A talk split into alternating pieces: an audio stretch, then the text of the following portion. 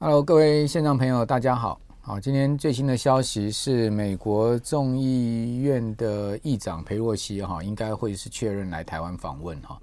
呃，我看早上苏贞昌接受访问的时候，也没否认这个事情哈。同时呢，呃，讲说呢，如果有外宾来访哈，会做好这个接待的工作啊。这个说法呢，其实已经是间接证实了裴洛西要来台湾访问了。好，那今天下午啊，这个多个媒体啊，也都曝露出来。呃，最新的消息，而且呢，都讲说是一个独家的内幕消息了哈。呃，说裴洛西要来台湾访问。好，那等一下我们先就这个变数哈，跟听众朋友来谈谈哦，它可能会对于台股造成的影响哈。那我们今天的直播在这边正式开始哈。今天下午，呃，先是近新闻吧哈，先独家说披露了这个美国众议院议长哈裴洛西啊，将会是在呃八月二号哈，这个以呃，来台湾正式访问的方式哈，这个不是过境访问，而是正式访问，因为他在台湾要待一个晚上哦。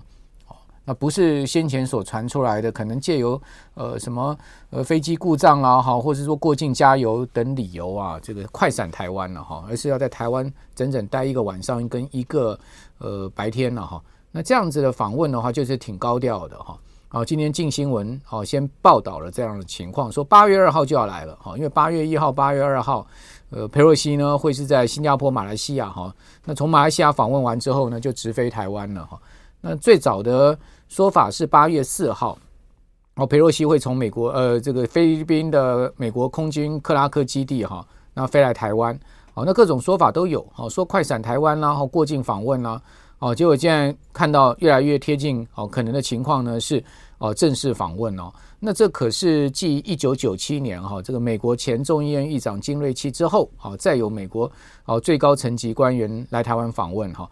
那因为美国众议院议长哈是美国总统的第三顺位人选哈，所以基本上可以讲说是美国第三号人物了哈。那中国大陆好对岸好对这件事情呢非常感冒，而且呢。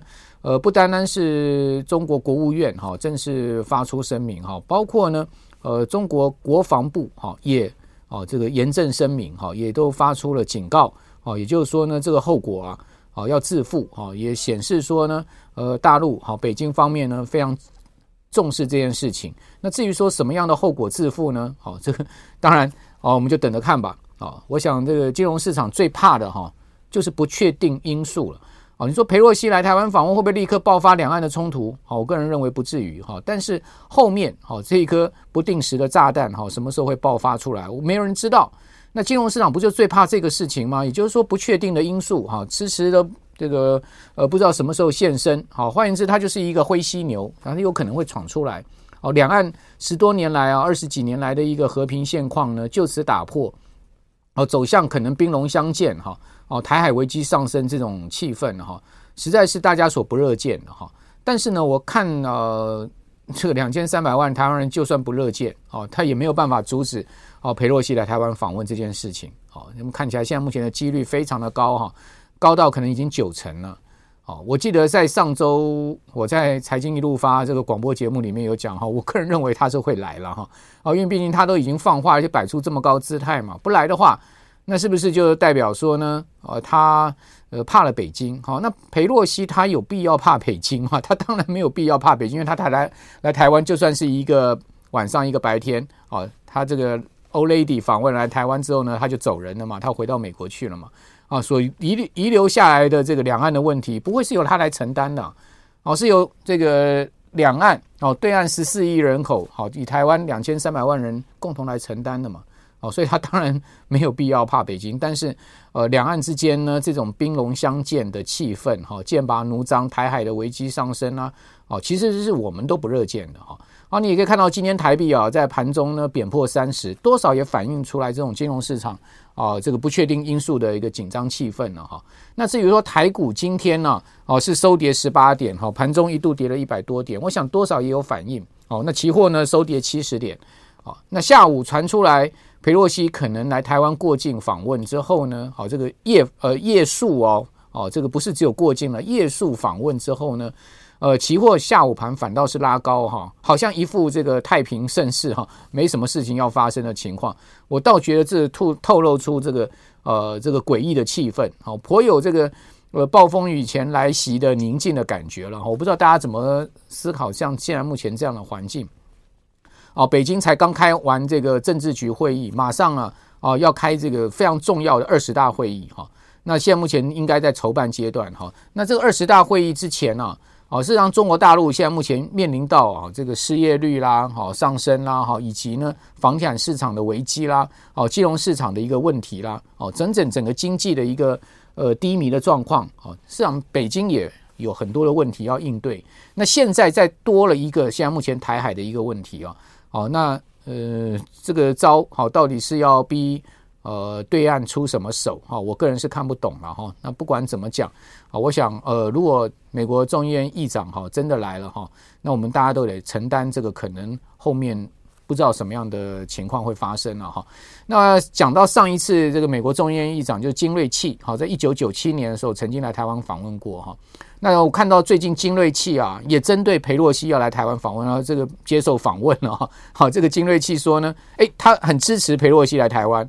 好，他说呢，这个二十几年前呢，他是以这个美国最高层级官员的身份来台湾访问啊。当时北京也是暴跳如雷啊，也是抗议啊。哈。好，但是呢，呃，国务院的官员呢，哈，就跟北京讲说呢，你们无权决定哈美国众议院议长的行程。好，用这样的方式强烈回应北京。他说呢，这一次裴洛西也应该用同样的强烈的方式。好，所以金瑞气都已经讲这个话了嘛，裴洛西能低调吗？他当然不能低调。他如果低调，那不是被前任议长给比下去了吗？那金瑞气又这个补充了说，呃。二十年前，二十几年，一九九七年到现在已经二十几年。他说，二十几年前呢，他是以美国最高层级官员来台湾访问。他说，很可惜的，这二十年来没人能打破他的记录。换言之，就是说，这二十年来，美国再高层级的官员也都没有这个到众议院议长这个层级。好了，那这一次裴洛西啊要平了他的记录了，那自然不能低调嘛。哦，所以《环球时报》讲说什么呃飞机故障了，降落台湾了，或者说呃飞机整补加油，我认为这种可能性都不存在了。哦，因为这样子的就显出裴洛西的格局太小了嘛。哦，显出他那就是要偷偷来嘛。那请问他要偷偷来，那他就干嘛来呢？他就不要来了嘛。所以他要光明正大来，他要大摇大摆来，他不但来，他还要住一个晚上的来。好，就是现在目前最最新的状况就是这样子。好吧，那我就觉得这个事情啊、哦，我们就谈到这边吧。好，因为这个事情呢，它所造成后面的影响跟变数，我个人没办法评估了。哦，这个我的智慧也没办法评估了，我只能讲说，呃，这个就是一个我们现在看到两岸现在目前的一个呃现况下面的一个很重要可能的一个转折变数吧。好，那至于说撇开这个变数，我们怎么看最新呃这一波台股跟美股的反弹呢？好，我这边用一个呃简报投影片来跟各位说明哈，大家可以看到，呃，我这个简报上面呢告诉各位。好，这个台美股市最新的评估呢，第一个，好，我们看到简报第一页哈，呃，台股国安基金进场是七月十二号嘛，好，七月十二号当时的低点是一万三千九百二十八点嘛，我认为这个应该大概是一个中期底部了哈，中期的低点。那美股六月哈，这个四大指数的中期低点大概也都确立哈，因为呢，我们看到最近美国四大指数也都站回季线，好。那同时呢，七月哈，整个月份哈，美国四大指数创下二十个月来最大的涨幅。好，那四大指数呢，不但是创最大涨幅，有重回季线。比如说，我们看到，呃，纳斯达克指数七月大涨了十二点三五趴。好，费半指呢，涨幅甚至呃达到了十六趴哈，这么大的一个涨幅哦，超过了道指跟标普的六点七趴跟九趴的涨幅。那台股啊，整个七月份呢、啊，事实上呃涨幅是只有呃，如果我们看。加权指数的话，七月呢是只有涨了呃百分之零点三四的幅度哈，这个上涨的幅度非常小哦，呃只有涨，对不起，只有涨了一百七十四点了哈，涨幅百分之一点一八了，所以所以以台股的呃七月涨幅跟美股相比的话哈，那真的是涨幅是落后很多。不过因为台股也没像美股跌这么多，好，所以它当然弹上去哈。呃，相对它也弹不动哦，就是这样的一个情况哦，就是你没跌那么多嘛，你怎么弹得动呢？好，那我们回到台股的一个走势图来看哈，那我们发现最近啊，整个加权指啊，如果你看 K 线形态，它就呈现一黑一红、一黑一红、一黑一红的格局哦，红黑相间，红黑相间，红黑相间是什么意思呢？它又在一个区间里面哈进行一个横盘，它就是一个盘整盘。为什么它会是一个盘整盘？因为大家可能看到上面有一条黄色线，好，持续往下压，这条叫季线。哦，季线它可以是一条呃中期多空强弱的分界线。那我们看到年线，它就是一个长期多空强弱的分界线。好，如果你看到月线，它就是一个比较短期的多空强弱的分界线。那加权指啊，从呃七月十二号国安基金在当天晚上宣布进场的隔日大涨之后呢，啊站回月线之后呢，就持续的往季线挺进。好，但是因为毕竟季线它是一个呃中期的多空强弱分界线，它不好像月线这么容易过。哦，所以即使有国安基金在这边撑着，哦，它还是没有办法过这个季线，而形成一个横盘的格局。哦，横盘最主要就是盘整待变嘛，哈，因为呃季线现在目前往下压，哦，压了大盘呢，呃，要往上大幅的像这个呃一万四到一万五这一千点这样涨升就不容易了。哦，但是呢，毕竟啊下面有国安基金撑着，好，所以它在往一万四那个地方跌破的几率也不大。哦，所以它变成是一个呃上有压下有撑的一个格局，所以各位可以看到现在目前的整个呃盘市的情况是这样子哈，所以我们先把这个盘市的情况在格局面上面先跟大家谈一下哈，让各位我们的观众朋友可以去这个很清楚。哦，我们现在处在一个什么样的格局？那因为盘整盘嘛，所以量缩。你可以看到下面的成交量哈，缩得很厉害。像今天的成交量连一千八百亿都不到，另外贵买的成交量连五百亿都不到，这个量能完全缩掉。为什么量能会缩掉？因为呢，它既涨不太动，也跌不太下去，所以多空两边都很难赚。哦，那仅仅只有一些个股表现好，那这些个股又有很多主力色彩，你又不太敢去买它。哦，那很多没赚钱的公司呢，股价拼命炒高。哦，就变成是这样的一个状况，哈，就变成是呃量缩，哦难操作的一个格局。好，那接下来我们再看美国股市的走势，哈，你会发现，哎，美国股市它就是跌升之后，很明显的在往上拉，而且它已经拉拉过季线了，这是纳查克指数，哦，从这个六月中的低点，哈，它一路的往上走，好，尤其是整个呃七月，哈，这个美国股市呢出现了很大的月度的涨幅，这是二十个月来最大月度涨幅，因为疫情以来。哦，这个美国股市少见的哈，这个好很好，这个光景的一个月。那这个美国股市的上涨哈，它其实并不是一个反映基本面啊，因为最近美国呃各大公司啊都公布出来财报了嘛，好，S&P 500里面的这个这个最有影响力的公司几乎都公布财报了。你会发现，哎，这些财报的状况并不好，哦，同时呢，他们都出现哦增长疲弱的状况，哦，但是呢。呃，公布财报之后，这些公司的股价不跌反涨，哈，主要原因是反映什么？反映他们先前已经大跌一段，哈，市场都已经呃认知了他们未来情况不好，这种所谓本益比的调整跟修正了，好，那后面会不会再跌？哦，这等一下我们再跟各位讲，哈，先告诉各位为什么他们最近啊，呃，这个利利空出来不跌，好，反倒利空出来有点利空出尽的味道，好，就是因为他们先前已经大跌一段。好，那因为这些重量级的个股啊，利空出尽，好，所以你会发现，哎，我讲这个利空出尽可能是中线利空出尽，不代表长线利空出尽哈。你会发现，哎，纳啥个指数就拉过季线，但是你说，哎，美国股市是不是真的拉过季线呢？就变成是多头回升了？哦，恐怕远远不能做这个定论。为什么？因为我们来看月线，哦，你会发现它月线啊，还有半年线跟年线的反压在上面。好，所以如果你从月线的角度来看，它在连续三根黑 K 棒之后收一根红 K 棒，其实也蛮合理的。好，也就连三黑之后呢，呃，从四月到六月大跌了三个月之后呢，出现一根黑 K 棒，七呃红红棒，七月的红棒也蛮合理。但是呢，如果美国股市要再涨上去的话，它就会遇到了所谓年线那条绿色线很大的一个反压。哦，那也要还再涨一千多点呢。哦，也就是说，以现在目前纳斯达克指数来讲，要再涨十趴多诶。那很不容易的哈，所以我认为呢，年线才是一个真正哈，你可以讲说呢，呃，所谓空头市场结束哦一个很重要的分界线。也就是说，如果纳斯达克指数真的可以站回年线，而且年线因此而走平了，哦，不再下弯了，那我就服了，好，我就说，那就是美国股市又恢复多头了，要变牛市了。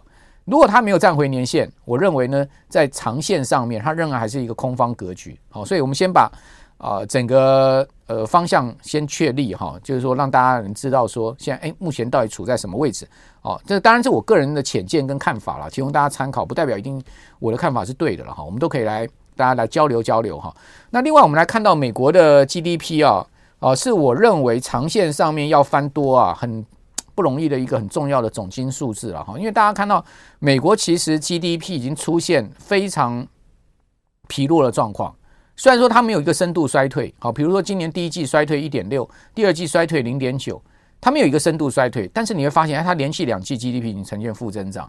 好，那美国呃现在零售业的这个库存的问题出来，哈，你看到它消费的这个增。呃，增长的速度呢，也出现疲弱的状况。哦，那从整个总经面看起来，哦，从 GDP 各方面看起来，哦，PMI 采购经理人数据看起来，其实美国的经济都在下行，哦，就是在往下走。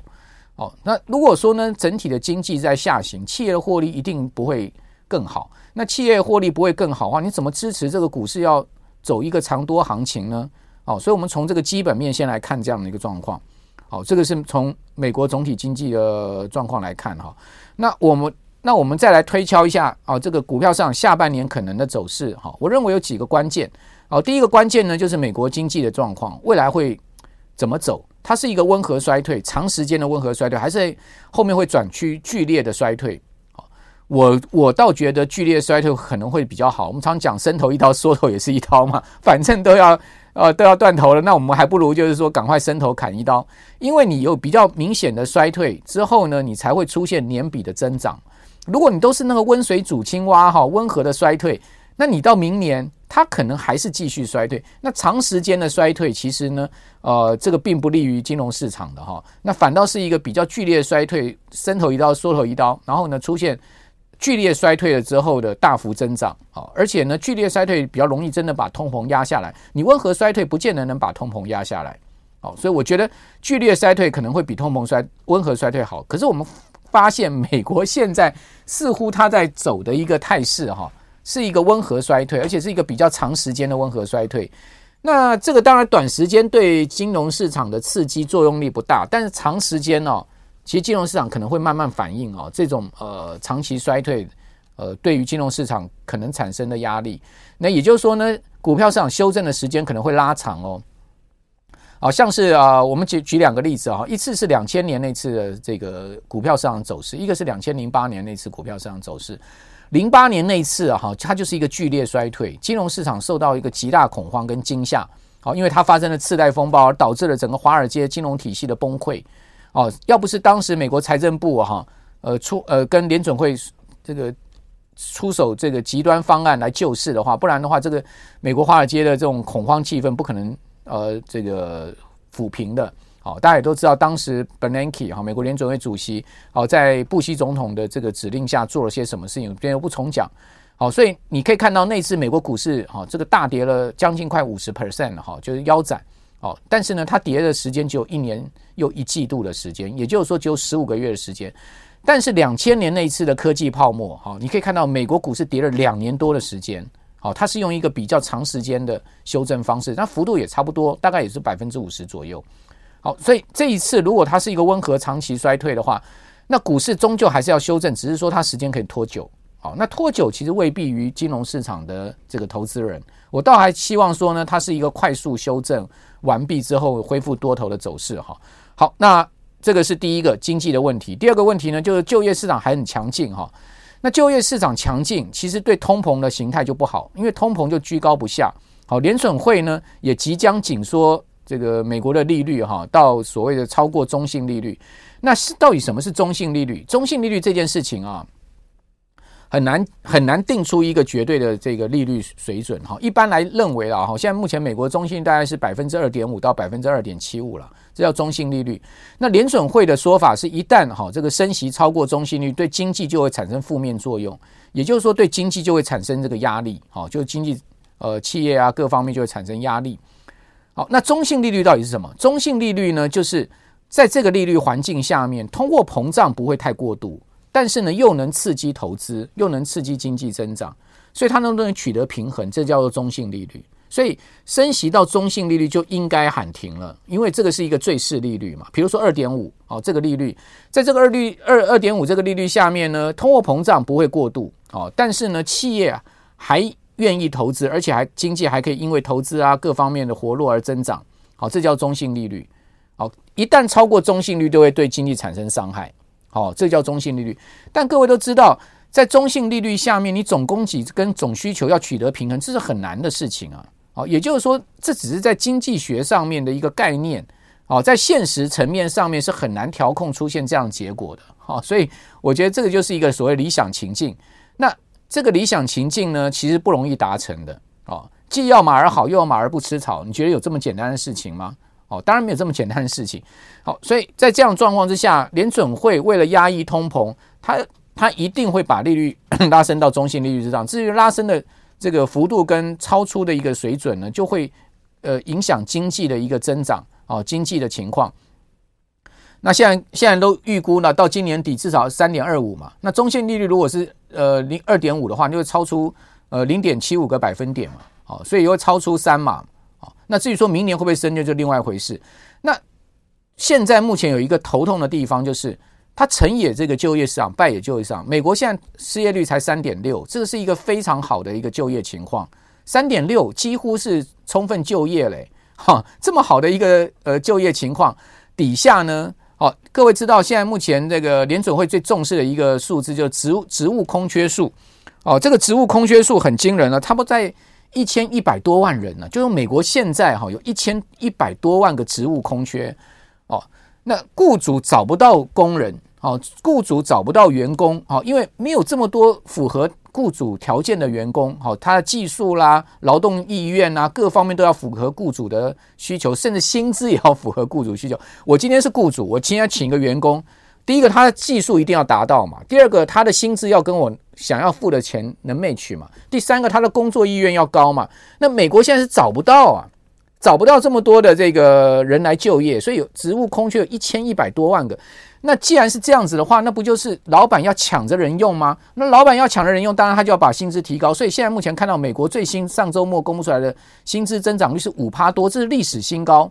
那我们都知道，在通货膨胀上面呢，它有一个很麻烦的问题，叫做这个薪资物价螺旋上升的通膨形式。也就是说，呃，当物价上升了，再加上就业市场这么强劲，好，老板找不到人，所以我今天作为员工，我就会要求老板加薪嘛。你不加薪，我就要离职，我就要跳槽嘛，我要换工作，对不对？好，我就要拿翘啊。那老板加了薪之后呢，员工得了薪资增长，他就拿去消费，消费呢又造成了这个物价再往上推升，这叫做说薪资物价通膨螺旋上升的一个模式。美国现在就是这样一个状况。好，所以联准会看到这个状况，他就必须要再把利率拉到中性利率更高以上去压抑这样子的情况。什么样的情况要压要出来？要让失业率上升嘛？因为你失业率上升，职务空缺减少了，员工找不到那个呃劳工找不到那么多这个有那么多拿翘的机会，他只好安分认份的工作下去。即使老板不加薪，我也只能待在这个地方，因为我其他地方找不到工作啊。哦，所以就要让失业率上升。可是偏偏现在失业率才三点六啊。好，所以美国现在卡在这样的一个状况下。好，那所以在这样的一个状况之下，通膨能不能下降？你不要觉得啊，原物料价格下跌，通膨就能下降。第一个，油价又重新大涨了，原物料价格可能卷土重来。第二个呢，美国这种工资通膨螺旋上升的形态，可能使得长期的通膨结构居高不下。所以我没对美国通膨那么乐观哦。你你如果要对美国通膨乐观，认为说啊，美国通膨很快要被压下来。我倒没有这样的一个那么乐观哦，好，所以我认为金融上后面还有通膨，所谓货币紧缩更大的压力跟考验呢。还有第三个，乌俄战争也没有结束的迹象啊，是不是？所以这些问题呢，都会困扰了下半年全球的经济环境。所以你可以看到，美国这个经济衰退哈，已经成定局，而且它衰退到底它会衰退长时间还是短时间？从这个殖率曲线可以看到哈，恐怕今年第三季、第四季一直衰退下去都有可能。哦，但白宫不承认它是衰退嘛？他说只是一个技术性的经济修正而已。你可以看到这个殖率曲线已经呈现负斜率了。诶，那个二十年跟二十年跟三十年期那个殖率翘上去，你有没有看到那个尾端翘上去？那个是假的。二十年期国债殖利率根本不值得参考，所以你不要看二十年国债殖利率，谁在看二十年国债殖利率啊？三十年国债殖利率。才是重点，十年期、两年期、好三个月、六个月，这些才是重点。所以你可以看到，它其实已经从两年期之后都呈现明显的负斜率，而且是持续负斜率的状况，一直从两年期一直到十这个二十年呃二十年期全部都负斜率了。那这告诉你什么？告诉你美国经济就是一个衰退格局，不用不用否认，就是这样的一个状况。好，那呃，下半年的市场可能方向是什么呢？我觉得美股啊，七月啊，啊由科技股带领反弹啊，这个显示什么？这显示美股反弹是由跌幅最大的指数跟个股带领，而并不是基本面看好的涨升。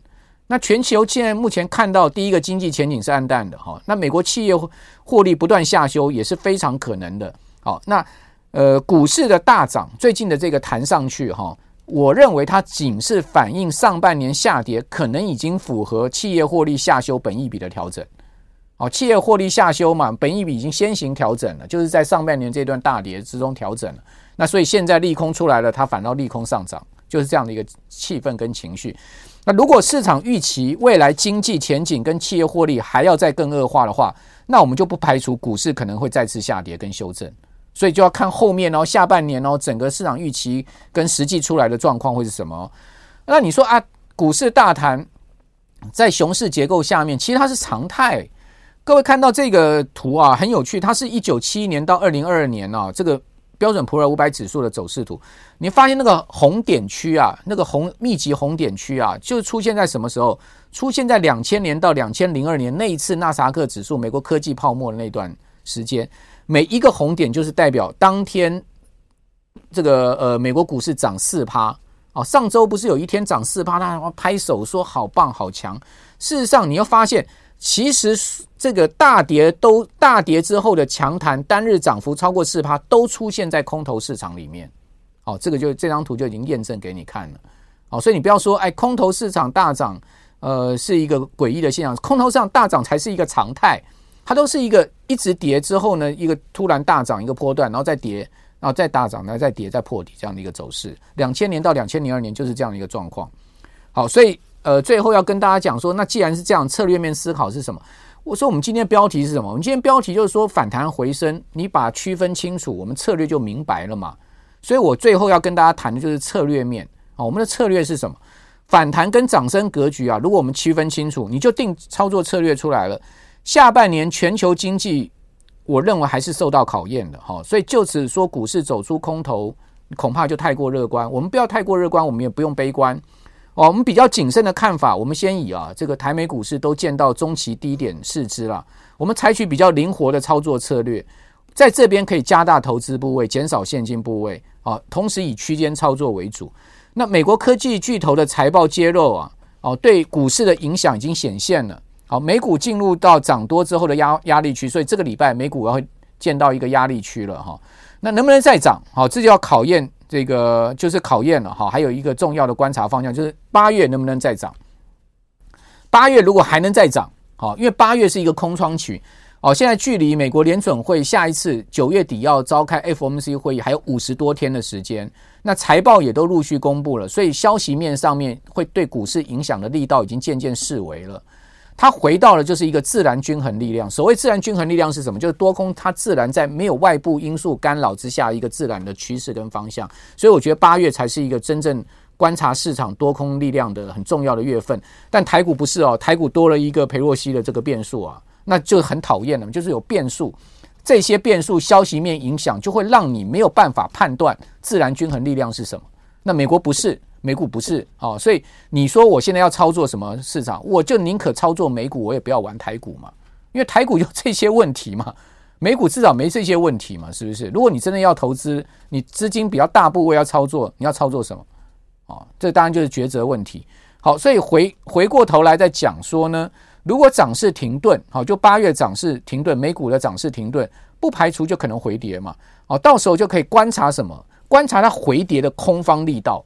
如果它回跌的空方力道是很强的，哦，那当然我们就要对呃整个会不会再破底的后市进行评估。如果说它回下来，空方力道也不强，哦，相对而言呢，它可能后面还要再回完再涨的话，那就代表什么？代表这个中期的这个低点啊确立之后呢，它会再进行下一波的这个多方的结构、多方的走势。